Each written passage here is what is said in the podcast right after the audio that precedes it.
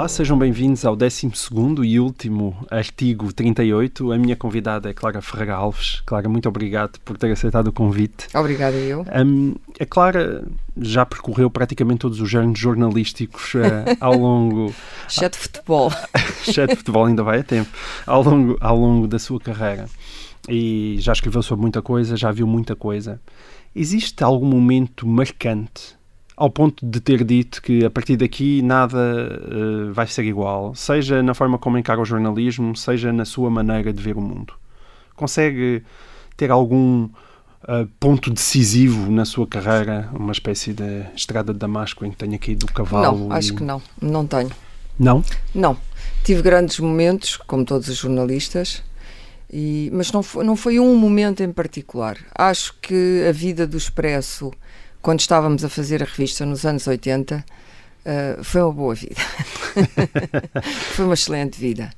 E houve ali um momento, mas que não foi determinante para a minha carreira, foi uma escolha que eu fiz, uh, completamente racional, mas também afetiva, para dizer a verdade, em que o público, houve uma cisão no Expresso e um grupo de jornalistas com os quais eu até tinha conspirado, para dizer a verdade, mas sem me comprometer. Também conspirou com o Vicente Também Silva? É? conspirei, claro, éramos todos amigos, de um modo certo. geral. A conspiração começou. Eu tinha dúvidas sobre uh, a, a, viabilidade e a ideia de trabalhar num jornal diário, uh, coisa que eu já tinha feito, mas em circunstâncias uh, muito diferentes. Onde? E gostava. Já no Correio da Manhã. Uhum. Quando, quando o Correio da Manhã era dirigido pelo grande Vitor Direito, era um Correio da Manhã muito diferente do de hoje, era um tabloide uh, muito politizado, mas não mais politizado do que dado ao crime, digamos assim. Isso na década de eh, Era quase um tabloide intelectual, mas era muito engraçado. O Vitor Direito era um grande jornalista, foi um grande jornalista e foi uma grande escola. Hum. E tinha personagens uh, inacreditáveis naquela redação. Uh, e, mas sabia o que era, uh, na altura era muito jovem, mas sabia o que era fechar diariamente um jornal. Isso foi que antes é do combate. Expresso? Foi antes do Expresso, uhum. antes do JL, etc. Antes da, eu passei uns tempos no, no Partido Socialista, nunca aderi ao Partido Socialista. O que é que ver, significa passar uns tempos no Partido uh, Socialista? Fiquei numa coisa completamente. O partido estava na oposição, não tinha, não tinham chave, basicamente, não, não havia dinheiro para nada. Mas isso Mário Soares, Soares. profetizava-se, por causa de Soares, profetizava-se o fim da carreira política. Uh, na altura em que o PS está na oposição, sim, a sim. seguir à, à, morte do Francisco Sá okay. Carneiro, portanto, Francisco Balsemão vai para primeiro-ministro. E, e, o partido estava em sérias dificuldades. Depois, Mário Soares retirou o apoio ao general Ianes, o ex-secretariado move-lhe uma guerra impiedosa dentro do partido, e é, portanto, quando Soares está numa situação de grande fragilidade, enfim, se a palavra fragilidade se lhe aplica, se aplicar, uh, que eu resolvi ir parar uh, uh, à, à Rua da Emenda, que era uma coisinha, um, duas assoalhadas onde o partido estava na altura, já havia o Largo do Rato, mas ali é que era o, o centro. E, e, portanto, tirando esse intervalo e tirando o Correio da Manhã, onde, onde mas o que é que fazia no PS já agora? Era assessor? não, trabalhava num gabinete com o José Manuel dos Santos, o Jaime Gama. Que hoje está na Fundação Independente. Uh, o Jaime Gama, que era, digamos assim, o chefe máximo do pessoal mínimo. e, uh, e, e, reportávamos ao Mário Soares e ao chefe de gabinete dele, que era o Jorge Lacão. E, basicamente era o Jaime Gama e eu e o José Manuel de Santos. Era isto, um gabinete de imprensa, imagem, cultura ah, okay. e coisas várias. E nessa altura fizemos até um documento, o José Manuel dos Santos e eu, que se intitulou Soares New Look, eu gosto de imenso este título, um, que era a ideia de um dia candidatar Mário Soares, que estava no perfeito uh, declínio, segundo os jornalistas da época, uh, a esquerda toda, Eduardo Prado Coelho, Eduardo Lourenço, tudo vaticinaram todos o fim um, nós fizemos uma coisa a dizer que talvez fosse interessante um dia Mário Soares candidatar-se à presidência. Ah, sim, mas não e toda a gente que... achou que nós éramos loucos. Ainda, ainda vamos descobrir que a Soares... autora do Soares é fixe. Soares New Look. Não, não, não. sou, não. Soares, Soares New é Look. Fixe, não. Uh, bom, e como se sabe, e a história depois, já eu não estava lá na Rua da Emenda, da qual saí num ato de grande rebeldia, mas isso posso depois contar. Voltando ao público, eu achei que uh, um projeto que era o que lhes apetecia a eles fazer, aos que foram fazer, fundar o público, achava bem que isso fosse feito mas eh, a mim não me apetecia particularmente. E tinha uma boa relação com o Francisco Balsemão, que ia ficar numa situação uh, complicada com aquela cisão. E foi uma situação complicada, porque havia pessoas que estavam e que queriam ir, havia pessoas que, enfim, não sabiam o que é que haviam de fazer, houve pessoas que fizeram ali uma certa chantagem uh, comercial, eu quero X, só vou se me derem tanto. Foi toda tal. a gente aumentada, portanto. Foi toda a gente aumentada, aliás, o, o, o Sarabia ainda escreveu nos livros dele que eu sou responsável pelos altos salários de expresso, que já não são assim tão altos. Mas, na verdade, fiquei, resolvi ficar e isso foi, não foi determinante para mim, porque não, eu não tive grandes hesitações, uh, embora apoiasse o projeto do público, mas aquilo não foi fácil, porque éramos todos colegas, não é? E estávamos todos juntos na redação do Expresso e, portanto, em vários andares da Duque de Palmela. E, portanto, foi um momento difícil que nós tentámos administrar da melhor maneira. Eu fui convidada para dirigir a revista, portanto, para ser também diretora, e recusei. Que era o papel do Vicente. E foi o é? Joaquim, que era o papel do Vicente. E foi o Joaquim Vieira, que eu fui buscar e que estava de malas feitas para o público, foi o Joaquim Vieira que foi para esse cargo. Eu não queria, nunca quis ser diretora. Uh, Bom, foi diretora durante cinco minutos. Durante cinco, sim, mas isso é outra é outra coisa. Não Durante... quis ser diretor de jornalistas, não, é isso? Não, ainda, ainda hesitou, ainda hesitou no Diário de Notícias. Notícias, mas depois achei que não queria mesmo. Enfim, houve ali várias coisas que me levaram a fazer isso. Achei que não queria mesmo. Estava um pouco encostado entre a espada e a parede. Mas de facto não é a minha vocação. Eu gosto genuinamente de observar e escrever. Hum. E gosto de não pertencer a um clube que me aceite como membro. Hum. E, portanto, a mesma rebeldia juvenil, é certo, mas rebeldia que me vou sair do Partido Socialista sem nunca entrar no partido, e, portanto, não fazendo nenhuma carreira política, etc., descobri que havia ali um padrão de comportamento que eu acho que é eh, razoável e justo que exista na política, tem que haver normas, não é? Hum. Mas que não se. Eu sou demasiado livre de pensamento para me dizerem não podes falar sobre isto, eh, não podes falar sobre aquilo. E, portanto, na altura houve uma questão dentro do Partido Socialista importante, que era a despenalização do aborto, na, frase, na fase pré-pré-pré-histórica e, e, nessa fase eu já era totalmente a favor da despenalização. O partido tinha um eleitorado católico poderoso e, portanto, estava a jogar com o modo como iria lançar o debate, se lançasse o debate, na praça pública. E eu escrevi um texto num dos jornais do partido, Portugal Socialista ou Portugal Hoje, acho que era o do Alfredo Barroso, que era muito contundente, a, a defender a despenalização. E aquilo foi escandaloso, não para o Mário Soares mas para mas para pessoas do partido que achavam que eu estava a tomar posição à la lettre. Bom, o que eu estava de facto a fazer. E aí eu percebi que talvez aquelas regras não se me aplicassem e, e o Mário Soares foi uma grande. Uh, trabalhar com ele e também com o Jaime Gama, mas, mas uh, eram dois personagens importantes do partido. O Jaime Gama é um intelectual, não é a mesma coisa que o Mário Soares mas foi interessante e ajudou-me muito a perceber o mundo e a perceber uh, o que é a vitória e o que é a derrota. E talvez me tenha ajudado também na minha tomada de decisão relativamente ao público, que é uh, não hesitar. Eu não gosto, é como quando se vai à guerra, às vezes uma hesitação custa-nos a cabeça. Não hesitar, é tomar a decisão e executá-la, hum. que é uma coisa que os portugueses têm dificuldade em fazer, na minha opinião. Ok. Mas eh, já agora, então, como falou no Diário de Notícias, houve alturas, isso foi depois de, de Fernando Lima ter muito sido depois, diretor. Sim. Um, sim, foi muito depois e foi também depois da, da direção de Fernando Lima, já estamos a falar do. Muito do depois, do era diretor o Mário Betancourt Rezendes. Um, o que é que se passou aí nessa altura? Foi tentada. Uma trapalhice. Uh, apareceu uma enorme intriga que eu era lá enfiada pelo Santana Lopes, só quem não conhecia a minha relação com o Pedro Santana Lopes é que podia achar que o Pedro Santana Lopes me ia enfiar em qualquer sítio, ou eu a ele, não é? Um, e eu fui convidada pelo, por uma pessoa que eu acho uma pessoa muito, muito boa, muito de, de palavra, que é, foi o Luís Delgado, uhum. e pelo Mário Betancourt Recentes, que continuaram até ao fim a dizer. Eu estava muito reticente, confesso. O meu advogado fez o contrato, eu não assinei o contrato, continuei reticente. Encontrámos diversas vezes. Depois houve imensas pressões políticas, uh, não, não cheguei a saber exatamente quais, mas houve, de alto, da altura. E, e depois houve uma entrevista do homem da PT, que era o Miguel Horta, Horta Costa, uh, que sabia de tudo aquilo, a dizer que não sabia de nada e que não tinha sido consultado e não sei o quê. E eu disse ao Luís Delgado e ao Mário PT Correziano, isto não faz sentido nenhum.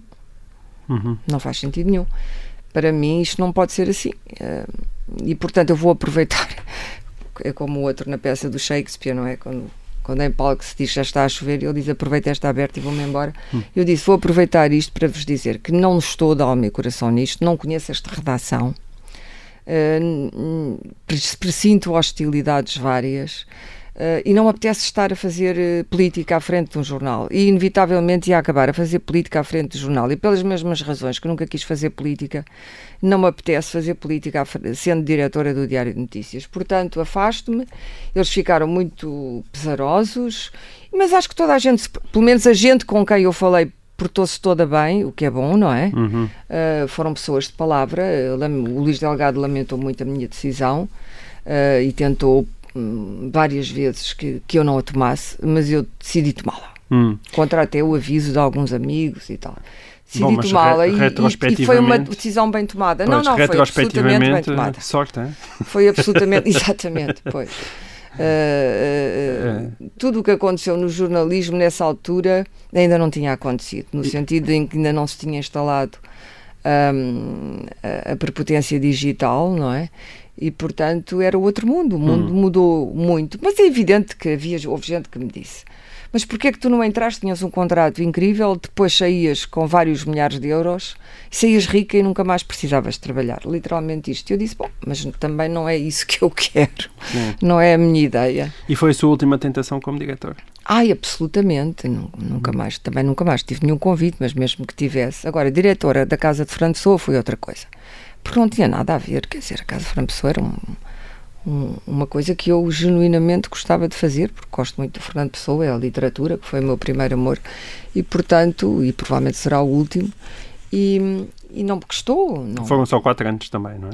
Foram mais, um bocadinho mais de quatro anos, mas eu também me demiti, também não fui, também me demiti, porque depois com o Carmona Rodrigues a relação e, e com, apesar de, de, ter uma boa uh, conversa com o, o, então novo diretor de cultura, fui eu mesma que disse que, que disse que Francisco de Viegas seria provavelmente um nome uh, interessante para me suceder, porque era amigo do diretor de cultura e, e eu disse, hum, acho que cheguei ao fim, as coisas que eu queria fazer aqui uh, estão feitas, que foram muitas obras na casa, a casa estava num estado lamentável do ponto de vista físico, uhum.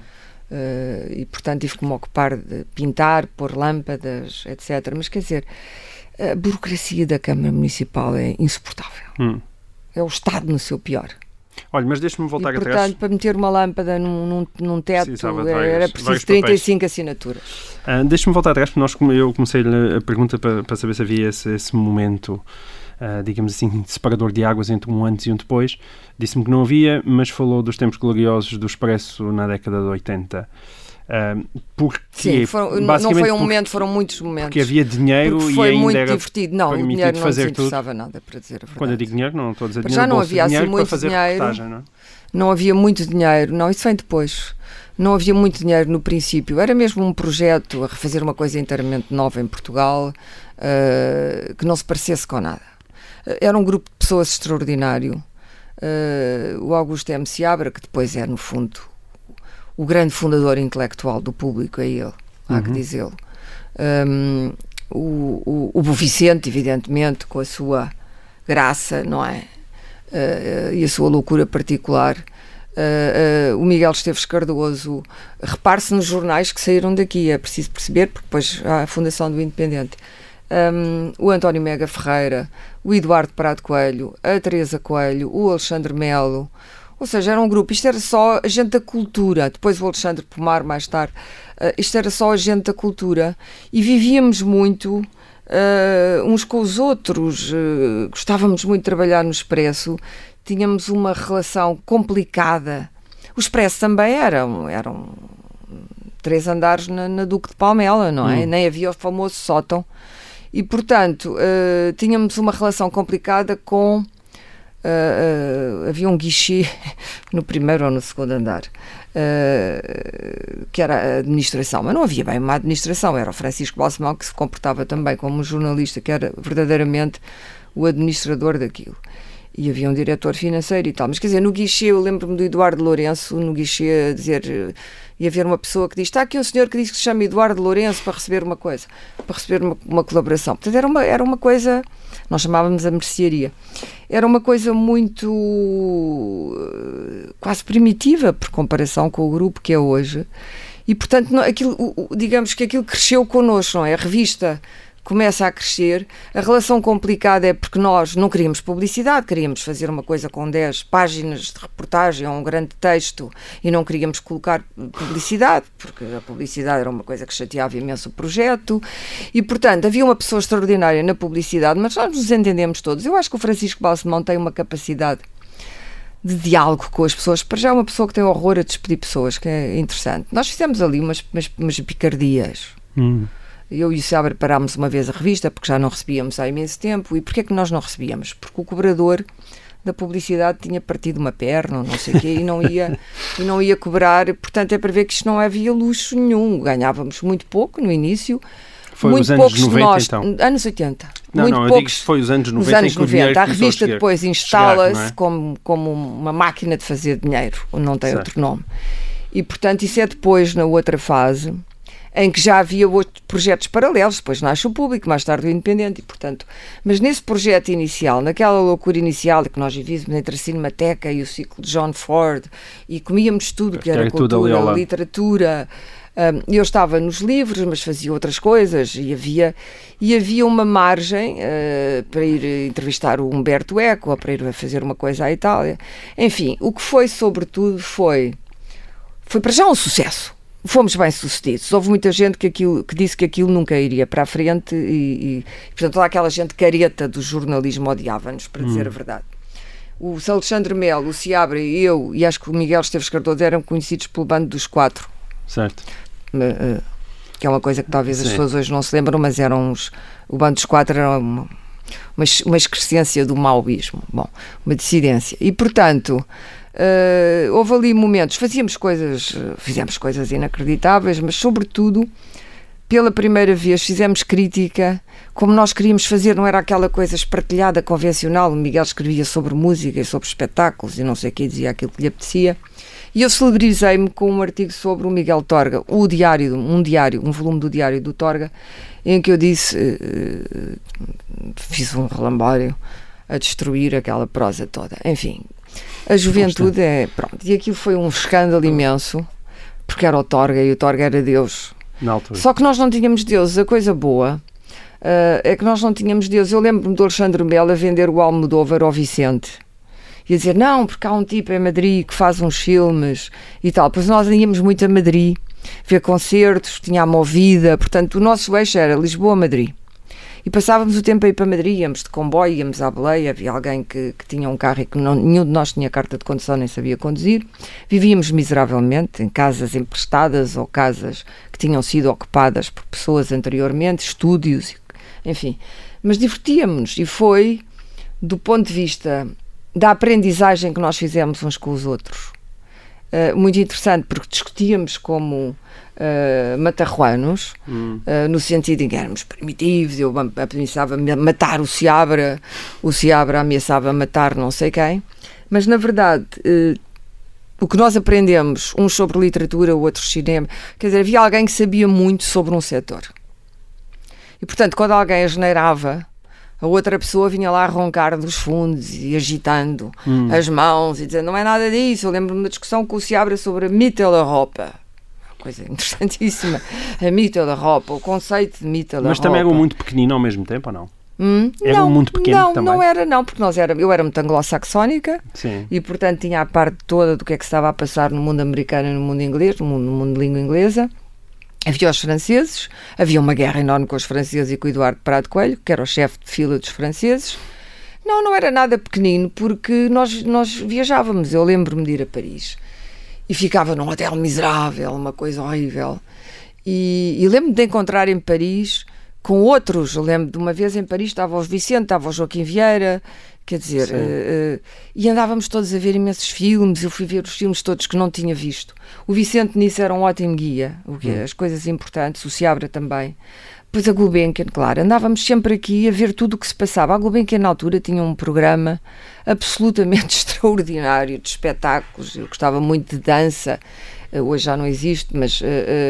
Portanto, nós uh, não só víamos a Pina Bausch, todas aquelas coisas, havia os que gostavam de ir à Alemanha. Portanto, nós, nós viajávamos, nós viajávamos e viajávamos bem. E às vezes conseguíamos viajar através do jornalismo e do jornal, o que foi uma coisa boa, quer dizer, porque certo. nós não tínhamos muito dinheiro, não é? A verdade é essa, não tínhamos um chave. E portanto, em todo esse período há um encantamento com a profissão que eu nunca tinha tido, não é? Um, eu gostava daquilo, gostava da, da redação, o Sim. ambiente da redação.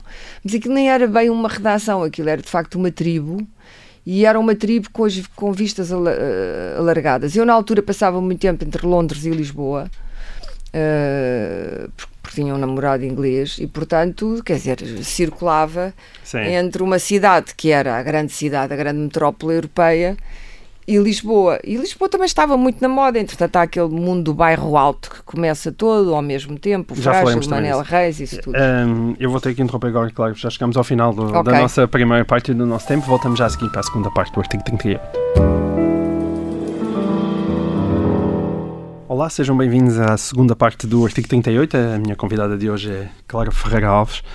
Claro, um dos, um dos casos em que esteve envolvida, na altura foi uma coisa muito falada, foi quando o Vasco Polido Valente escreveu num blog um, um, um, famoso texto sobre si. Que Há quem diga que não foi ele que foi a Constança conhecer, não faço a menor ideia. A sério? Essa nunca tinha ouvido. Mas dizia entre parênteses que, que a Clara tinha chegado com dificuldade Exato, ao 12 ano. Ao 12 ano. Exato. E, e e a Clara Pumba decidiu processá-lo. Não, eu na altura não decidi processá-lo. Tenho que contar não. a história toda. O Vasco então. e eu fomos grandes amigos numa determinada fase. Hum. Aliás, todos os grandes amigos dessa fase desapareceram, infelizmente, e, e criou-se ali um, até um isolamento do próprio Vasco. Mas éramos quase a família dele: António Pedro Vasconcelos, António Barreto, Maria Filomena Mónica. É isso, estão todos vivos. Teresa Patrício Gouveia, tudo vivo. Uh, e eu mesma. E eu mesma. E lembro que uma vez o José Cardoso Pires foi à casa do Vasco onde eu até ia ver partidas de futebol, para dizer a verdade, ele morava ali na Quinta da Luz, em frente ao Colombo, uhum. e, e, e, ele tinha as nossas fotografias, e o José Cardoso Pires, que nunca ia lá à casa, foi lá jantar, e ficou muito admirado, e disse, sabes que ele diz que vocês são a família dele. E, e eu nem sabia que ele tinha afetos, disse o José Cardoso Pires, acho que achava o Vasco muito gelado. Mas de facto fomos amigos. E ele aturou-me coisas e eu aturei ele, e depois houve ali uma fissura. Um, essa coisa vem na sequência de um texto que eu não devia ter escrito. Hum. No Expresso, a brincar com ele, mas na, na verdade ridicularizando, quando ele aceitou ser deputado, porque, no, quando o Fernando Nogueira é líder do PSD. Uhum. O Vasco vai para o Parlamento e eu achei aquilo impensável, que o Vasco aceitasse ser deputado com o Fernando Nogueira. Achei estranhíssimo. Quer dizer, uh, escrevi um texto idiota, eu, eu mesmo depois percebi, e desleal, sobretudo. Eh, já tínhamos tido uma coisa que ele dizia: Bom, você já não é minha amiga e tal. Não é verdade, eu tinha tido um filho, tinha uma vida mais complicada. Mas, mas escrevi aquele texto e eu suponho que ele terá ficado muito ofendido comigo. E com razão. E depois aparece aquela coisa no blog. E então fiquei eu muito ofendida. Aquele atrasado mental e tal maneira que eu tenho sempre isso, já foi bastante eu tenho sempre um, método siciliano de... porque sou muito eh, que é insultar eh, atirar com um copo de whisky ir ao Gambrinos e atirar com um copo de whisky era eu queria eu queria o melodrama e depois um, um amigo meu, de, advogado, disse: Não, não, processas, nem penses nisso, depois isso ainda pode correr mal, ainda o atacas, fazes qualquer coisa, ainda vais para isso, vai aparecer no correio da manhã, nem penses nisso, que escândalo e tal. Disse: Não, não, tenho uma conversa com ele, vou lá e digo ao Vasco e tal. Bom, e o que é certo, aqui foi uma idiotice o processo, mas enfim. Uh, o que é certo é que o processei. E depois encontrei o Vasco, uma coisa altamente embaraçosa, numa coisa de Manuel de Oliveira, no CCB, em que ele tentou falar comigo e eu voltei-lhe as costas, tudo melodrama. E depois no tribunal uh, apanhei, eu já na altura escrevia umas coisas engraçadas sobre o Ministério Público e a Justiça, portanto hum. não tinha propriamente aquela gente a apreciar a apreciar. E depois perdi o, o, o Francisco Teixeira da Mota, foi o advogado dele, era, era muito bom. Certo. É muito bom. Eu É devia, ter, bom. devia ter sacado o Francisco Primeiro. Teixeira da Mota para Primeiro, mim. exato. Para mim. Um erro assim. E devia ter posto, que era a coisa de que o Vasco teria muito mais medo. Aqui, o ilícito penal é uma estupidez aplicada à liberdade de expressão. Uhum. Raramente se ganham casos destes. E ainda bem, não é? E, ainda bem. O que eu devia era ter dito, "Epá, agora dá-me aí 100 mil euros hum, por causa de teres escrito este disparate. Agora, tive que ir a Coimbra pedir os diplomas e não sei o quê. Um disparate completo. Não é? Hum. Isto foi tudo um disparate. Porque, porque, claro, depois eu tive que provar que tinha ido mais além do que o 12 ano, não é? Mas porquê é que isso te tocou tanto? Chateou Não, fiquei, chateou muito porque, por termos sido amigos. Se fosse outra pessoa qualquer, Estava sem sentido. ah, e porque ele sabia perfeitamente que aquilo não era verdade e, portanto, eh, achei inacreditável. Não, o texto era, não era só o 12 ano, o texto era brutal. Hum. Chamava-me analfabeta, dizia que eu não sabia isto nem aquilo. Hum. E, portanto, nesse sentido, o texto dele foi muito. Não parecia o estilo. eh, Para dizer a verdade, aquilo não era muito o estilo do Vasco Polito Valente. Não é. A perfídia do Vasco não se. Hum. Normalmente não usa aquele vocabulário. E eu conheço bem ah, o vocabulário do Vasco. Que é sempre ligeiramente Então tem uma-. Tem uma Portanto, teve ajudas, sim. Teve ajudas e, e eu não devia ter escrito a outra Hum. coisa. A outra coisa foi assintosa Certo. Hum. e estúpida, para dizer a verdade. Eu estava. estava- estava eu escrevi muitas coisas que me arrependo na minha vida, evidentemente, quem é que não escreve? Mas estava irritada por ele. Por ele, bem, ele rapidamente também saiu de Sim, sim, deputado, isso não é é? um facto. teve- Ele mas sim, mas eu com bastante velocidade. escusava ter dito aquilo. Olha, hum, este é o último, como eu já disse, o último episódio do artigo 38 e não poderia deixar de falar de José Sócrates. Essa Pá, personagem. Essa personagem para a despedida. Eu eh, tenho que fazer justiça à Clara porque eu, at- até hoje, não é? Hum, acho que foi a única pessoa que durante muito tempo apoiou no sentido de ter alguma admiração pela personagem de José Sócrates que já veio publicamente dizer eu enganei-me. Ah, Eh, completamente. acho que provavelmente é a única, não, não, não ouvi eh, muita gente ter essa sua atitude. Mas o, o que eu gostaria de perceber eram as duas coisas. Por um lado, o que é que o fascinava nele, e depois, por Não, nunca lado, foi fascinada pelo José Sócrates. Ok. Achava que ele tinha qualidades políticas. então qualidades políticas eram essas para, ahm, para de certa forma, en- entender que ele era um, um bom primeiro-ministro, e depois quando é que é a ruptura, e, e ter também sentido Hum. necessidade eu não de cheguei a ter dizer ruptura, porque eu nunca fui dos círculos do José Sócrates. Hum. Nunca. Nem mesmo na fase em que ele já está muito próximo do Mário Soares, eu, eu fui. eh, nunca, sempre o mantive à distância de um braço. E, e acho que fiz bem. Eh, Conheceu eu, eu? Hum. falei três vezes na vida com o José Sócrates. E, são, e, e- e peço, peço desculpa se, se- não me lembrar da quarta, mas Hum. foram três vezes. A primeira, eh, numa situação muito cómica que eu não resisto a contar, eu fui fazer uma conferência a Castelo Branco, a uma associação de literatos locais, sobre, já não me lembro, eh, sobre, sobre, eu acho que estava na Casa Fernando Pessoa, não, não estava na Casa Fernando Pessoa, não me lembro em que ano é que isto é, exatamente, sei que Eduardo Ferro Rodrigues é candidato à, à liderança do partido, a seguir ao Jorge Sampaio, não é? Certo. E eu fui a Castelo Branco Isso é eh, no- um para o que me pagaram na altura, um principescamente, nem pré-Santana, acredito, pagaram mil euros para ir fazer Então esta deve ter coisa. sido por volta de 2003, 2002, 2003. Sim. Então estou na casa Fernando Pessoa. Ok. 2003. Então era sobre o Fernando Pessoa, seguramente. E fui fazer essa conferência e sobre literatura e não sei o quê, dado o meu currículo nessa área. E, porque eu fui crítica literária de Expresso muito, muitos anos e, e, e editei o cartaz de livros durante muitos anos. E depois chego ao hotel de Cas- Castelo Branco e de repente está tudo cheio de políticos no, no lobby. E de um lado estão políticos do PSD, do outro lado estão, estão políticos do PS. E eu disse: o que é que se passa aqui hoje? Ah, não, é um grande comício do PS e um grande comício do PSD ao mesmo tempo. Pelo PSD, a candidata era a Maria Elisa, ou pelo menos a pessoa que ia falar no comício era a Maria Elisa, que também tinha resolvido ser deputada. E pelo PS era o Sócrates, o, o grande orador da noite. Porque era o círculo dele, aquele que tem Certo. noção, Castelo É, Branco. sim, sim. Bom, Castelo Branco. e eu tinha escrito uma coisa terrível sobre o António Guterres, eh, de crítica, altamente crítica, eh, pronto, eh, no governo Guterres, já no fim do governo Guterres. E, e o Sócrates era daquele triunvirato, o Jorge Coelho, Pina Moura, ehm, Jorge Coelho, Pina Moura, José Sócrates, não é? Os três meninos do Guterres que dirigiam Exato. o país quando o Guterres não estava cá. Bom, e tinha sido um pouco sobre isso, sobre o triunvirato e, e criticando o modo como a pátria estava, e fazendo as comparações com a Roma Antiga, a ser dirigida por três homens, porque o Guterres não, não estava nenhum tempo e, portanto, já nada daquilo fazia sentido e notava-se que o governo estava a deslaçar. E escrevi várias críticas sobre isto. E, e quando chego a, a, Castelo Branco, eu vou, fiz o check-in, estava com a mala e entro no elevador, que era muito estreitinho.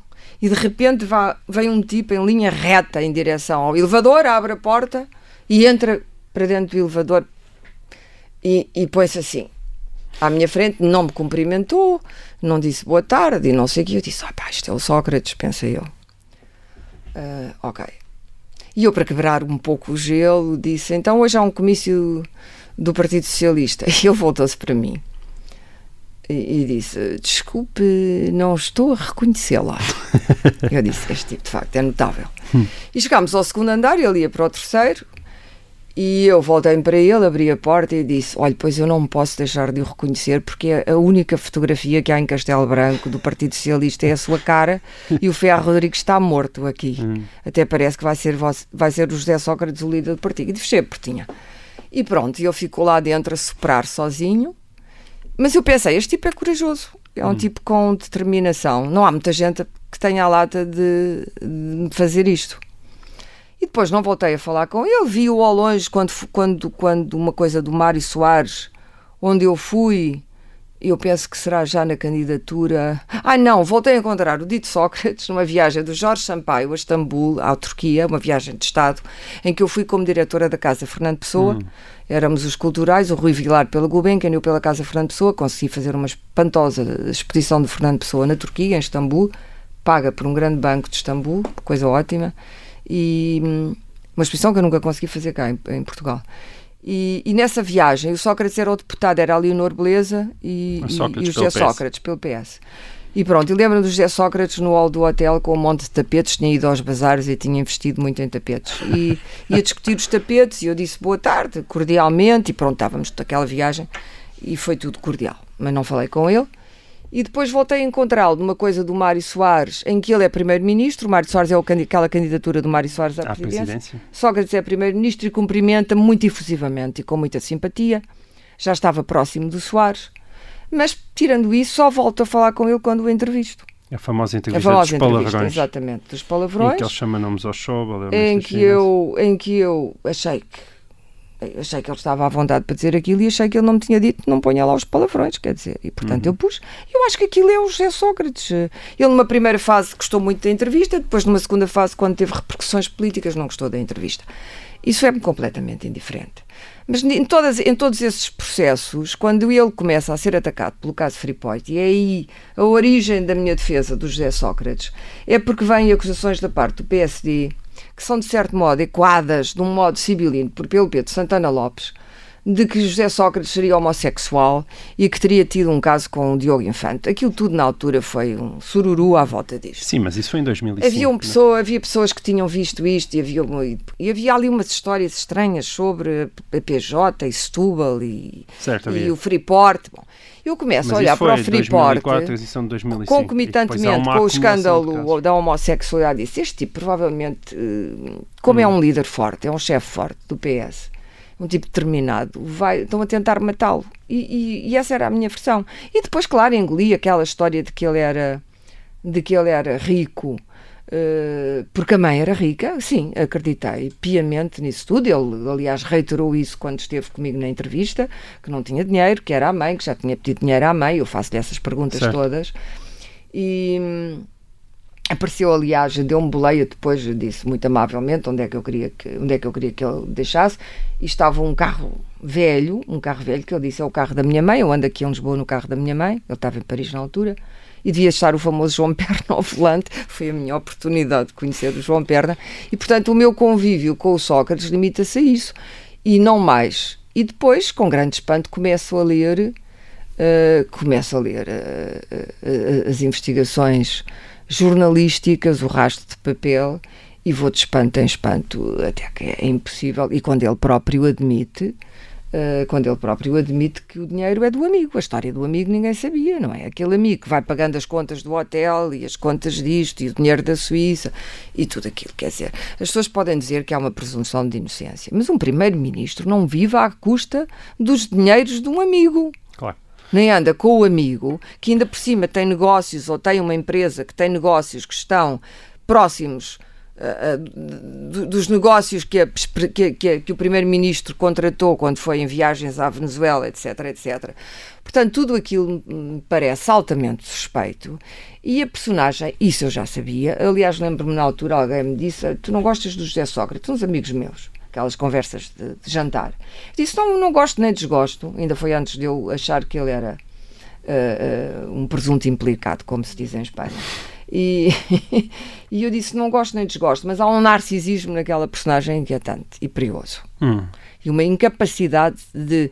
Por um lado é bom, que é um defeito das qualidades, mas por outro lado, aquilo levado aos extremos pode ser perigoso. Hum. Porque há ali, um, há ali uma garra que tem a ver com esse narcisismo que é, que é de facto patológico. quando, tem... os, quando os olha para trás, consideram uma personagem singular, digamos ah, assim, singular. Dúvida. Porque há muita gente sem que acha dúvida. que às vezes pode haver uma diferença de grau, mas os políticos, quando, como só, existem uns também no Sócrates é PSD, existem uns. PS. É uma personagem do Uhum. Balzac, Anu de Paris. É Sim. alguém que vem da província e de um meio pequeno eh, para a grande cidade onde se instala e convence toda a gente. Eu lembro numa altura que houve uma grande querela E entre o também, Manel e Alegre também e, por ele. afirmação E eu perguntei ao pessoal Manel, o quem é o Sócrates? A, a estarreja, a incineradora, quando ele estava Certo. no ambiente, ele ainda estava, era secretário de Sim. Estado ou ministro, já não me lembro do ambiente. E lembro do Manel Alegre me dizer: Oh, claro, é um, é um, é um puto rico que dá dinheiro ao partido. Hum. Foi exatamente o que ele disse.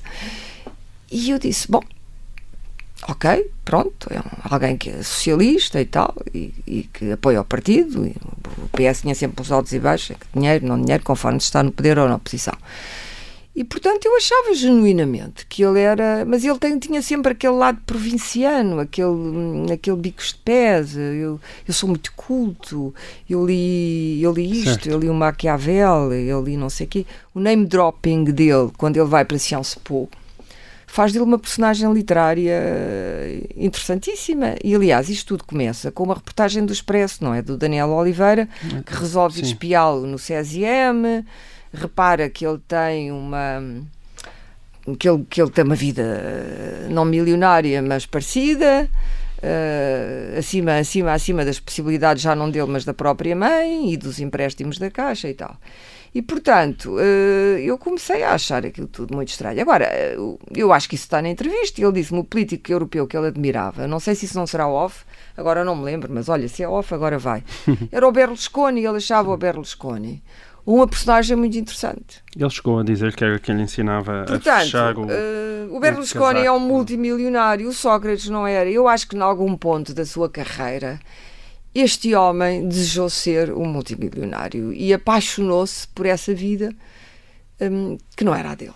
Hum. E, sobretudo, não era a de um primeiro-ministro. Hum, também foi bastante crítica, já num, num outro sentido, dos tempos de Passo Coelhos, Miguel Relvas. Hoje em dia, quando olha para trás e para esse momento do PSD, acha que foi excessivamente agressiva para Passos? Ou... Eu acho que Passos, eu nunca critiquei tanto Passos como o, o facto de ele ter como kingmaker o Miguel Relvas, acho uma personagem desprezível, sinceramente. Do Hum. ponto de vista político, pessoalmente não conheço.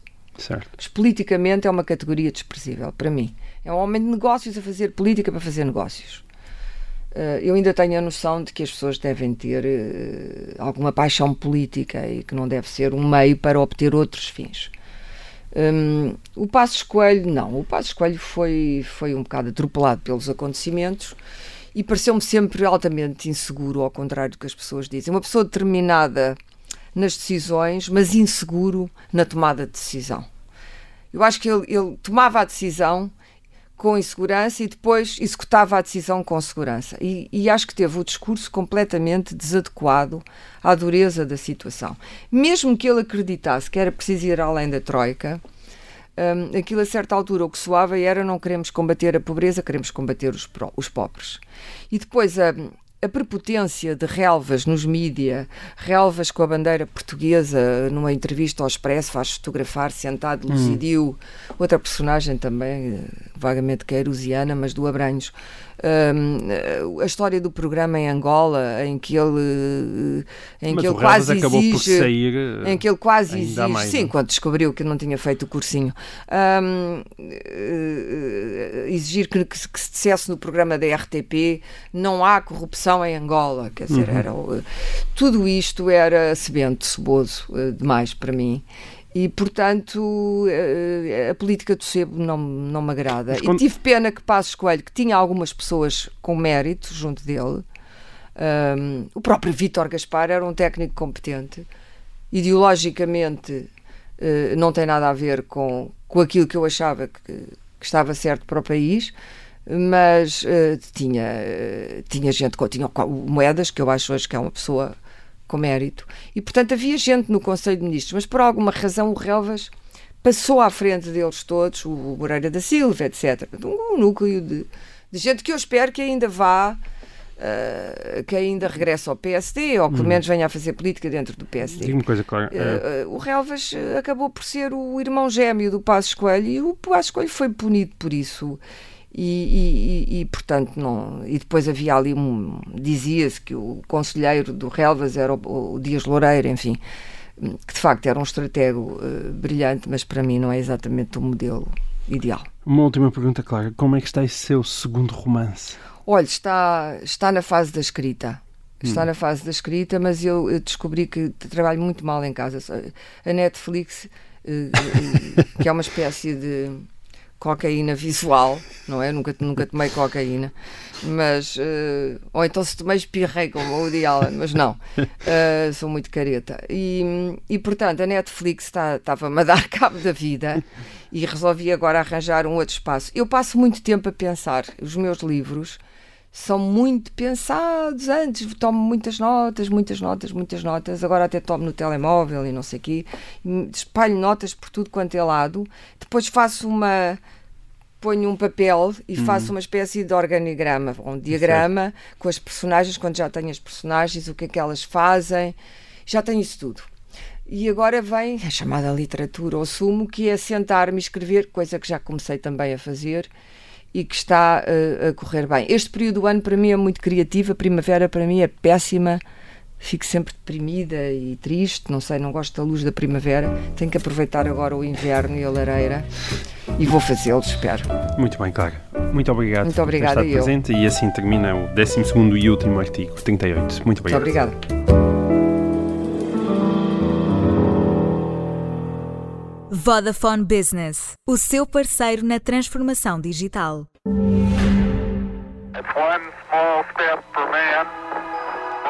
Quem diria, há 50 anos, que se venderiam viagens à Lua?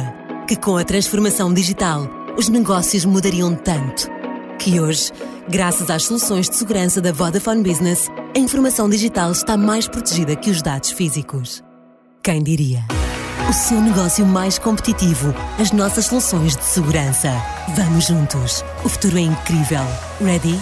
Vodafone Business.